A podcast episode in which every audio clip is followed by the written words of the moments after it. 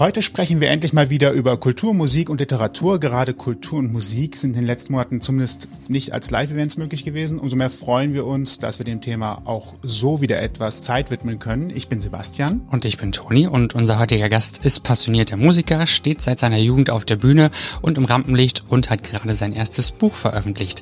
Freiheit in mir heißt es und was Freiheit für ihn bedeutet, erzählt uns gleich Gil Oferim. Herzlich willkommen. Ausgang Podcast. Die Gesprächsvollzieher. Einen schönen guten Abend, Männer. Hallo. Schönen guten Abend, hallo. Wir haben hm, ein bisschen stalkermäßig dein Instagram-Feed leer geschaut und sind bis oh, oh. ans Ende gescrollt. Ähm, und das ist ein interessantes Foto, das vom 30. Oktober 2010 ist. Ich weiß nicht, ob du mal aus Langeweile irgendwann mal ganz bis zum Ende gescrollt hast. Da bist du mit einer anderen Person, mit einem Freund, deinem Bruder, ich weiß es nicht genau, in der Halle. Es ist ein Schwarz-Weiß-Foto. Okay. Sagt dir wahrscheinlich gerade nichts, wenn ich das so sage. Deswegen, es kann zwar gerade keiner hören, aber ich teile es mal kurz. Vielleicht kommt dann die Erinnerung hoch. Bildschirm freigeben. Wir können uns übrigens sehen für die Leute, die uns genau. nur hören. Wir machen gerade immer äh, diese schöne Teilengeschichte. Oh, unfassbar. Okay, krass. Das war mein erstes Instagram-Foto. Das war ein erstes, also das, was noch da ist. Ich, wenn du natürlich irgendwelche gelöscht hast davor, dann. Äh habe ich nicht, habe ich nie gemacht. Aber das, äh, ja, das Wahnsinn. Das war auf Tour mit meiner damaligen Band, Deutschrock-Band namens Acht. Und das ist mein damaliger Gitarrist und äh, Songwriter-Kollege und ehemaliger Geschäftspartner Ossi Ottel gewesen. Und ja, Wahnsinn. Das war unser erstes Foto. Krass, okay. Ja, ähm, war auch, ich glaube, da waren noch nicht mal Hashtags möglich oder sowas. Zumindest hatte ich den Eindruck, da, da war nichts mit Hashtags, nichts mit Texten oder sowas. Das war tatsächlich noch so eine richtige Foto-Community-Atmosphäre damals. Ich habe auch gesagt, da war ja. Instagram nur für, für Fotos schön zu machen da und mit irgendwelchen fancy Filtern hochzuladen und das war's. Ja, genau. Gab's da schon Filter? Ja, so ein paar vorgedefinierte Filter gab's da, glaube ich, schon. Ja, ah, okay, so. Ja. Das ist offensichtlich zu sehen. Das ist ja jetzt zehn Jahre her. Mhm. Wenn du mal so die letzten zehn Jahre reflektierst, so drüber nachdenkst, was hat sich in der Zeit Großes getan oder welche Botschaft hättest du vielleicht an dein zehn Jahre jüngeres Ich, diese schönen, diese schönen melodischen Fragen an dein zehn Jahre jüngeres Ich, was, äh, worauf es vielleicht achten sollte oder was es machen sollte? Boah, Männer, was für eine Frage. Ähm, jetzt ohne zu melancholisch zu werden, aber ganz ehrlich, ich würde meinem jüngeren Ich sagen, ähm, Erstmal würde ich ihn in den Arm nehmen und sagen, schnauf mal durch. Es wird alles okay. Äh, verbring mehr Zeit mit Papa. Nimm dich selber nicht so wichtig. Nimm dich nicht so ernst. Und das, was passiert, heißt Leben. Es ist alles okay. Das würde ich, glaube ich, mir sagen. Das klingt nach sehr viel realer Lebenserfahrung, die in der Zeit quasi hereingebrochen ist. Also es klingt so sehr, eigentlich so selbstverständlich und irgendwie bewegend. Ja, was soll ich sagen? Es war, es war zu einer Zeit, wo ich alles auf eine Karte gesetzt habe. Ich habe vor vielen Jahren oder noch weiter als damals habe ich ähm, mich gegen oder dagegen entschieden, irgendwie das zu tun, was man mir sagt, was ich zu tun habe und habe mich entschieden für hundertprozentige, absolute künstlerische Freiheit. Das zu tun, was ich will. Und ich wusste, ich ich kann mir zwar am Ende des Tages in, ins Gesicht schauen oder in den Spiegel schauen, aber ich könnte auch mit Pauken und Trompeten baden gehen. Und ich finde, als Künstler sollte nicht der Anspruch sein, reich zu werden und irgendwie dicke Autos zu haben und bei MTV Crips zu laufen. Das ist Bullshit, sondern du solltest einfach die Musik machen. Mal, mal, mal läuft es, mal läuft es nicht, aber das ist nicht der Anspruch, Geld. Und zu der Zeit war ich, wenn du es so willst, war ich am Arsch. Ich habe musste mir eingestehen, ich habe fünf Millionen Platten mein Leben verkauft, habe die Welt bereist, habe in Fußballstadien Musik gespielt, aber zu dem Zeitpunkt habe ich ganz ehrlich, und heute, nachdem ich das Buch geschrieben habe, Freiheit mir, sage ich das auch ehrlich geradeaus, zu der Zeit habe ich als Barista in der Kneipe eines Freundes gearbeitet und parallel noch, was nicht gereicht hat, äh, fucking Klaviere in Altbauhäusern, sechs Stockwerke raufgetragen und Aufzug und habe mich auch, weil ich mich so unfassbar geschämt habe. Und ich sage nicht, das war Selbstüberschätzung, aber ich hatte einfach irgendwie, ich habe mich geschämt dafür, mich verkleidet hinter einer Mütze und habe gehofft, ich werde nicht erkannt und wurde dann noch blöd angemacht, weil ich im Halteverbot stand, blöd angemacht, weil das Klavier nicht geputzt war oder weil der Kaffee nicht schmeckte. Und das war genau zu der Zeit. Und deswegen würde ich meinem jüngeren Ich sagen, hey, ähm, weißt du was, ist okay. Verurteile das nicht, schäm dich nicht dafür, genieß die Zeit, denn die ist so unfassbar wichtig, weil du holst gerade etwas nach, was alle anderen Menschen dir voraus haben, als sie jünger waren. Die hatten alle Sommer, äh, Ferien, Praktikas, Jobs. Das hatte ich nicht. Mit 14 wurde ich reingeschmissen in das Showbusiness und das war für mich niemals da. Und deswegen nochmal schnauf durch. Alles ist okay. Mach dir keine Sorgen. Dein Buch, was ja jetzt am 1.6. rausgekommen ist, ja. ähm, heißt Freiheit in mir. Ist das, was du gerade beschreibst, diese Einstellung, die du hast, ist das ja. die Freiheit in dir, die du gewonnen hast oder die Erkenntnis als Freiheit? Ja, weil im Endeffekt das, was du hast, kann jeder haben, aber das, was du bist, kann keiner sein. Du bist, du bist du und du bist, jeder für sich ist was Besonderes und jeder hat die Freiheit in sich. Nochmal, es, es tut nicht weh, ein kleines Danke, ein kleines Bitte, einer Dame die Tür aufzuhalten, einem im Vorbeilaufen, so bescheuert es ist, weil man gerade aufgrund der Pandemie irgendwie drei Meter aneinander vorbeigeht, einen großen Bogen macht, trotzdem nett grüßt und oder, oder einfach lächelt. Es tut dir, es tut dir nichts. Aber dann gegenüber machst du was Gutes und jetzt ohne, dass es spirituell klingen sollte oder dass ich irgendwie so bin, wie als wäre ich zu weit rausgeschwommen, wäre jetzt ein äh, erleuchteter Yogi. Das bin ich nicht. Es kostet nichts, aber es tut so viel. So kleine Dinge tun viel und du hast wirklich die Freiheit in dir, alles zu schaffen. Du musst nicht Superman sein, du musst und kannst auch nicht die Welt retten, aber du kannst für dich persönlich einen kleinen Schritt gehen. Und wenn du das machst, dann kannst du auch anderen helfen und es fühlt sich verdammt gut an. Es ist nicht schwer. Dein äh, Buch ist ja ja, deine Biografie, kann man ja so sagen. Ne? Hat dich das, das Schreiben auch ein Stück weit befreit? Es hat mich völlig zerstört. Oh nein. es, hat mich, es hat mir total in den Arsch getreten und ich war völlig am Arsch weil ich ja immer predige und sage, alles auf Hoffnung, so wie meine Platte. Und ähm, nochmal, es geht hier nicht um mich, sondern es geht um uns alle. Wann war das letzte Mal etwas so gravierend wie diese Pandemie, dass es die gesamte Welt irgendwie umgehauen hat? Deswegen, ich, ich, ich, ganz ehrlich, das gibt's nicht, sondern es ist ein Wir. Das sollten mal alle verstehen. Was ehrlich gesagt auch die meisten machen. Es werden immer so ein paar Querdenker, Entschuldigung, Arschlöcher irgendwie, irgendwie in, die, in der Zeitung darüber wird berichtet oder irgendwie andere Idioten, die etwas weiter rechts als rechts sitzen, aber es wird niemals darüber berichtet, wie fleißig und tapfer der Großteil der Gesellschaft ist und sich an die Regeln hält und, und wirklich was Gutes tut. Und deswegen sage ich auch einfach, ähm, ja, im, im, im Kleinen kannst du so viel erreichen. Und ähm, ja, was, ich habe die Frage vergessen, tut mir leid. Alles gut. Da hast du ja eine, ja, du hast du eigentlich beantwortet, ne? Ja. Biografie. Es ist, kein, es, ist, es ist keine Biografie, Männer. Es ist keine Biografie in dem Sinne, weil ich finde, Biografien sind so, ach, so mhm. unfassbar langweilig und eine Selbstbeweihräucherung und ich bin der Geilste und ich, auch genauso ist mein Buch kein Ratgeber und es ist kein Motivationsbuch und sagt dir mit dem Fingerzeig, so hast du es zu machen, weil dann schaffst du es und dann wirst du erfolgreich sein und ein Haus auf Mallorca haben. Das ist alles Bullshit. Ich erzähle einfach meine Geschichte und ich hoffe, dass ich das Buch habe ich auch nur geschrieben und nochmal, ich wollte nie ein Buch schreiben, weil ich finde das ganz schrecklich. Aber ich habe dieses Album geschrieben und ich hatte kein Feedback, weil das ging von 0 auf 5 in die Charts und drei Wochen später kam die Pandemie und da war alles vorbei. So, da hast du mal eine Welle, die du reiten kannst, den größten Erfolg in Deutschland seit 20 Jahren und dann ist wieder vorbei. Und dann dachte ich mir, okay, was machst du jetzt? Aufgeben? Nein. Dann lebe auch das, was du sozusagen predigst, alles auf Hoffnung. Und das war schwierig, weil ich habe die meiste Zeit gesagt, naja, alles auf Hoffnung, nee, im Moment ist eher so alles am Arsch.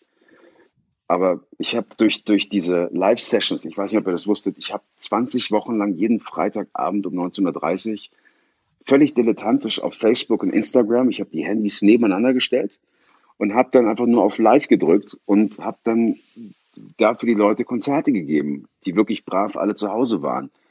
Und das tat mir gut und es tat den Leuten gut. Und da habe ich halt mein Feedback bekommen für die Songs. Und da war ein unfassbares Feedback. Und dann dachte ich mir, ja gut, wenn ich mit meinen Songs anscheinend so viel Gutes tun kann, fuck, dann springe ich jetzt über den Schatten, ziehe den Stock aus dem Arsch und schreibe ein Buch. Und das habe ich jetzt gemacht. Und ja, ich habe viel erzählt so, aber ich habe niemanden in die Pfanne gehauen. Und ich habe unfassbar viel gesprochen in unserem kurzen Interview bisher und ich viel dran.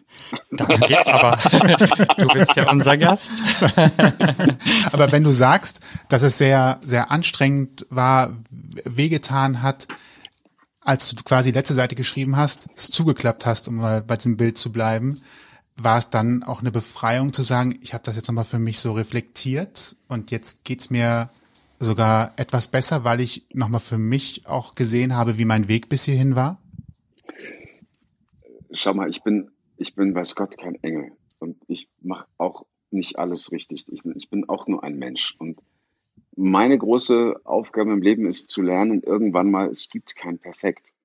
Es gibt keinen perfekten Papa oder Mama oder perfekten Sänger, Entertainer, Showmaster, Podcaster. Es, sowas gibt es nicht. Es ist völlig okay, einfach nur gut genug zu sein, was auch immer das bedeuten mag. Und es war schwer zu schreiben und ich habe es nicht geschrieben, ehrlich gesagt, sondern ich habe das mit meiner besten Freundin zusammen erarbeitet, weil ich habe getippt, getippt, getippt und wieder alles gelöscht. Getippt, gelöscht, getippt, gelöscht. Und dann haben wir es so gemacht wie Brad Pitt und Christian Slater in Interview mit einem Vampir.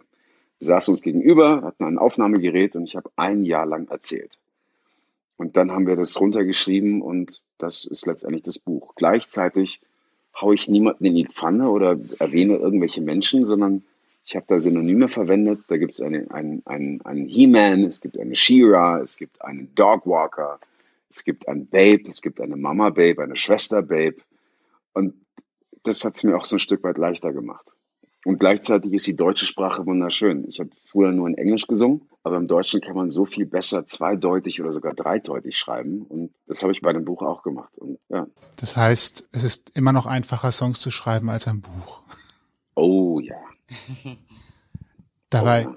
wenn ich, wenn ich an die Schülerzeit denke, also das ist so die musikalische Experience, die ich noch habe und vor allen Dingen, ich war ich nie in richtiger Band, aber ich habe immer die Prozesse mitbekommen wie viel Streit es da schon mal geben kann zwischen Musik und Text und so weiter und so fort. Es ist ja nicht so, als ob Musik ein, ein, ein Musikentstehungsprozess irgendwie einfach wäre. Bei einem Buch muss ich mich vielleicht nur mit mir selber auseinandersetzen, ob mir die Zeile gefällt oder nicht. Bei einem Song gibt es dann noch deutlich vielfältigere Ebenen, die ich berücksichtigen muss. Und trotz alledem, die, die Musik liegt dir mehr. Also ich habe aufgehört zu sagen, was ich bin. Also ich, ich, ich möchte mich auch nicht limitieren in irgendeine Schublade. Ich bin nur das oder jenes. Ich bin ja, ich habe angefangen als, keine Ahnung, äh, Jünger einer Religion namens MTV. Ich habe das vergöttert. Ich saß vor diesem Fernseher den ganzen Tag und habe all die ganzen Choreos nachgetanzt. Ich habe Schlagzeug gelernt, indem ich die Videos geguckt habe und nachgespielt habe. Ich habe singen gelernt, weil ich das ja inhaliert habe sozusagen. Und ähm, ich weiß nicht, deswegen glaube ich, die Bühne war immer schon mein Ding. Parallel wollte ich Tennisprofi werden. Ich bin Schauspieler von Beruf, Synchronsprecher, ich bin Radiomoderator. Ich, ich kokettiere nicht damit oder ich gebe nicht an damit, sondern ich schätze es und bin sehr bescheiden und bin einfach dankbar, dass ich das alles machen darf in diesem Leben, in dieser Runde. Manchmal denke ich mir, ich war entweder oben an der Pforte, bevor sie mich runtergeschickt haben, besoffen und habe einfach bei diesem Fragebogen alles angekreuzt, ohne wirklich zu achten, was ich da mache. Und habe das Kleingedruckte nicht gelesen. Aber nein, ich, ich bin dankbar dafür. Und Deswegen, ich bin einfach Mensch, der einige Sachen machen darf in seinem Leben. Was war für dich der Moment, wo diese Erkenntnis gekommen ist? Ähm, es gibt nicht den Moment, sondern es ist so ein, so ein Prozess in deinem Leben. Auch wenn du es schon erkennst oder siehst, ob du es dann leben kannst oder umsetzen kannst, ist nochmal eine andere Frage. Aber was in meinem Fall ganz krass war, war die Geburt meiner Kinder. Ich weiß, das ist immer so stolze Väter, das ist so bläh, Geschichten, die man nicht sehen will oder Fotos, Kinderfotos. Ich, ich weiß, keine Sorge. Aber bei mir war es so, mit den Kindern hat sich so etwas entwickelt in meinem Kopf, das nennt sich oder nenne ich den Bullshit-Filter. Ich filtere einfach das unnötige Zeug raus, was mich früher so dermaßen abgelenkt hat und gleichzeitig doch trotzdem wichtig war, aber heute nicht mehr ich bin nicht perfekt, ich habe immer noch meine Fehler und reg mich auf über Strafzettel und Scheiße. Ich bin weder erleuchtet, noch, keine Ahnung, was habe ich die Antwort auf die Fragen. Ich bin auch nur ein Mensch. Aber ich nehme mich selber nicht mehr so ernst. gucken wir mal, wann jeder individuell diesen Moment für sich findet und ob er den auch findet. Ja. ja. Würde vielen Leuten helfen, glaube ich auch, ja. Gerade jetzt in der Zeit, wo vieles ja auch aufgeregt diskutiert wird und manchmal auch vielleicht ein bisschen zu heiß gekocht wird, anstatt einfach mal, einfach mal zu machen und nach vorne zu gehen. Richtig. Ja. Hast du denn einen Tipp, der dir geholfen oder einen Tipp für diejenigen, die sagen, ja, ich wünsche mir vielleicht sogar ein bisschen äh, diese, dieses mehr auf das konzentrieren, was im Leben wichtig ist, um, um diesen Weg gehen zu können? Was hat dir da vielleicht auch geholfen an Gedanken? Waren es die Kinder in erster Linie oder gab es noch etwas, was dir da auch geholfen hat? Ich kann nur für mich sprechen. Ich habe tolle Freunde in meinem Leben, aber nochmal, selbst wenn du Menschen hast, die dir helfen und dir Alternativen zeigen oder dir vielleicht sogar zeigen, wo es lang geht, den Weg musst du am, am, im Endeffekt selber gehen. Und ich kann nur sagen, ich war so am Arsch und so im Arsch, wo ich mich wirklich gefragt habe, was möchte ich eigentlich noch? Was soll ich jetzt aufgeben oder weitermachen? Und mein, mein Lebenswille ist größer als das Aufgeben. Und deswegen, das war so mein Ansporn, mein Antrieb. Und dann kamen die Kinder und ja, deswegen ist auch die Message von meinem Buch im Endeffekt und deswegen habe ich es auch gemacht. Und nochmal, ich bin weder ein Messias noch irgendwas oder ein Heiliger. Ähm, aber ich finde, das sollte man lesen hören, denn ohne Scheiß, wenn ich das geschafft habe und ich sitze immer noch hier, Alter, ich erlaube mir zu sagen, dann schaffst du es auch. Wirklich.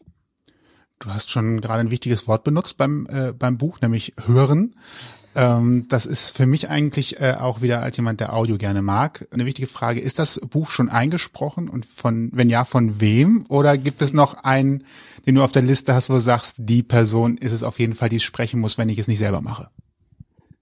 Also ich komme, glaube ich, nicht drum herum, dass ich das selber ansprechen soll. Irgendwie, da ist der Verlag ganz scharf drauf und die Fans. Ich finde es ein bisschen schwierig, ich weiß nicht, ob ihr das nachvollziehen könnt, dass man seine eigene Geschichte selber liest. So. Mhm. Aber ich, ähm, ja, ich, puh.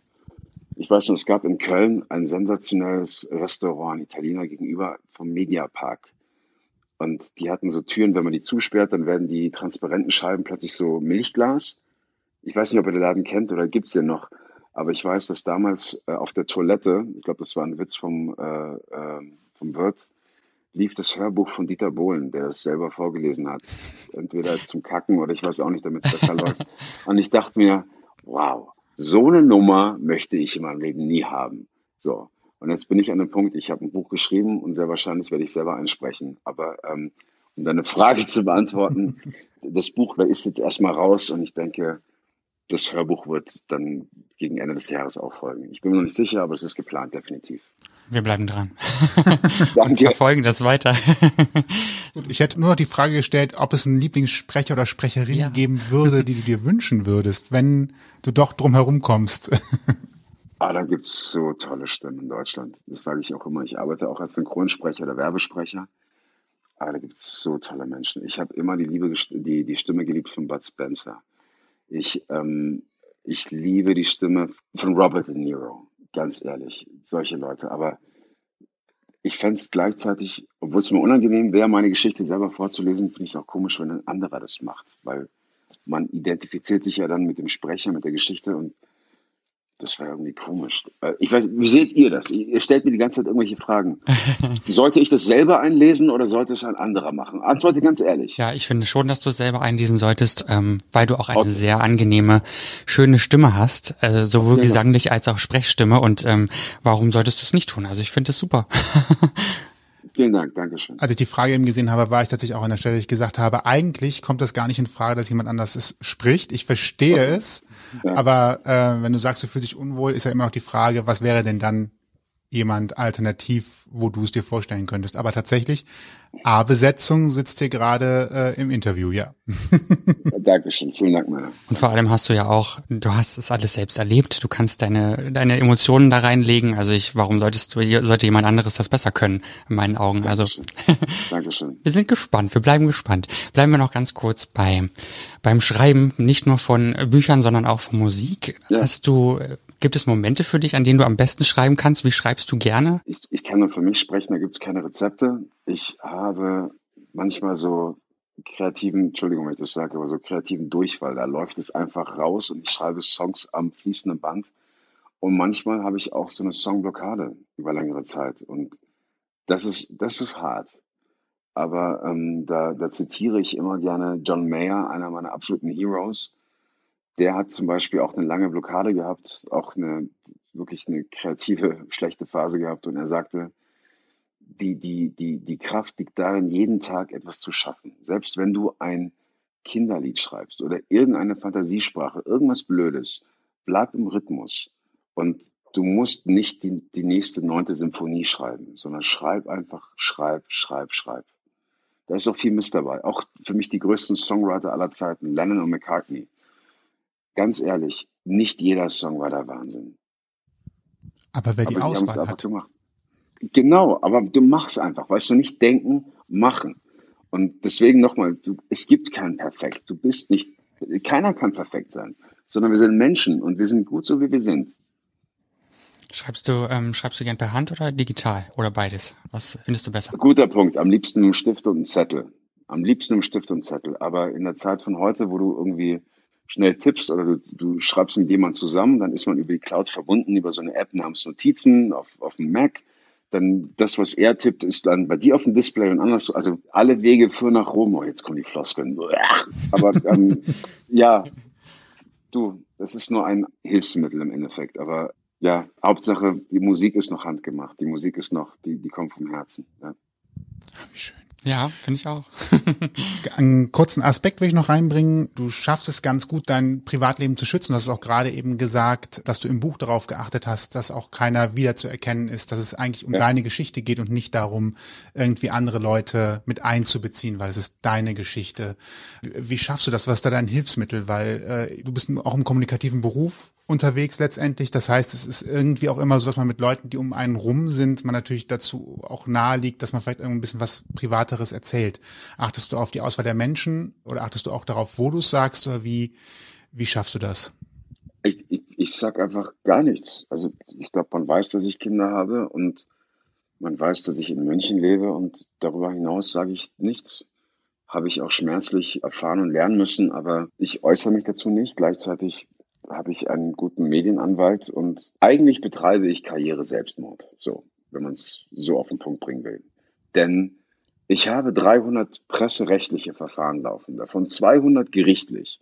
Und das mache ich nicht, weil ich darauf scharf bin, dass ich die gesamte Boulevardpresse gegen mich irgendwie aufhetze, sondern ich habe Kinderfreunde und die, mein Sohn wird dieses Jahr eingeschult und Kinder können nichts dafür, dass ihre Eltern in der Öffentlichkeit stehen. Und es gibt irgendwo Grenzen, weißt du, das ist alles lustig und spaßig und toll, aber irgendwo ist Schluss. Und dann, wenn jemand eine Grenze überschreitet und etwas schreibt, was, ich will nicht mal sagen, dass es gar nicht stimmt, sondern einfach nur um sein Käseblatt zu verkaufen, so wie zum Beispiel auf, der, auf dem Cover steht, Skandal irgendwie, jetzt kommt die Wahrheit raus, ganz, ganz schlimm.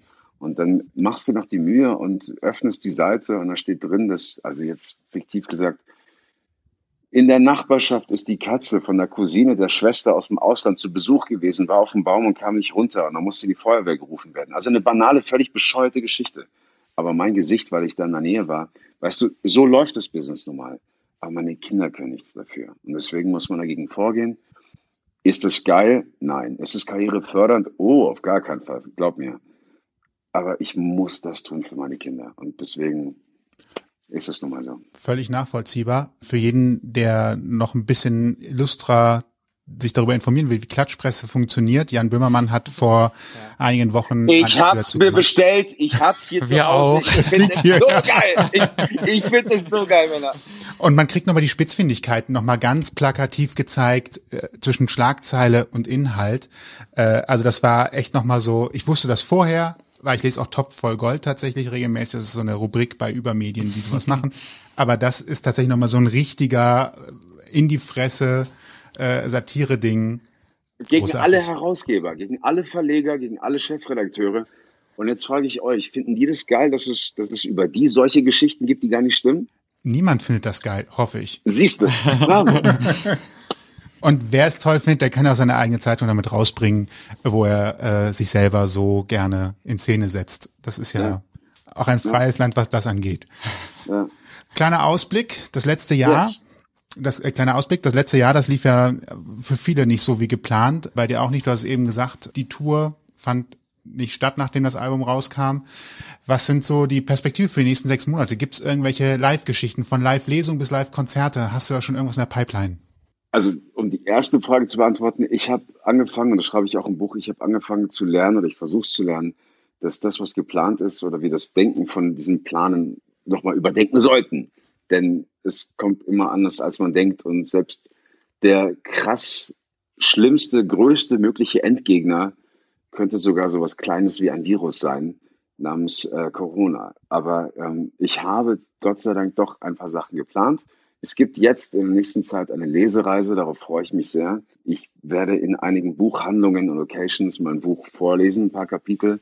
Es wird ein QA dazu geben, weil ich finde nichts langweiliger als ein Typ, der irgendwie nur liest und dann Tschüss auf Wiedersehen. Und ich werde noch dazu zwei, drei Songs singen aus dem Buch, die mich dazu inspiriert haben.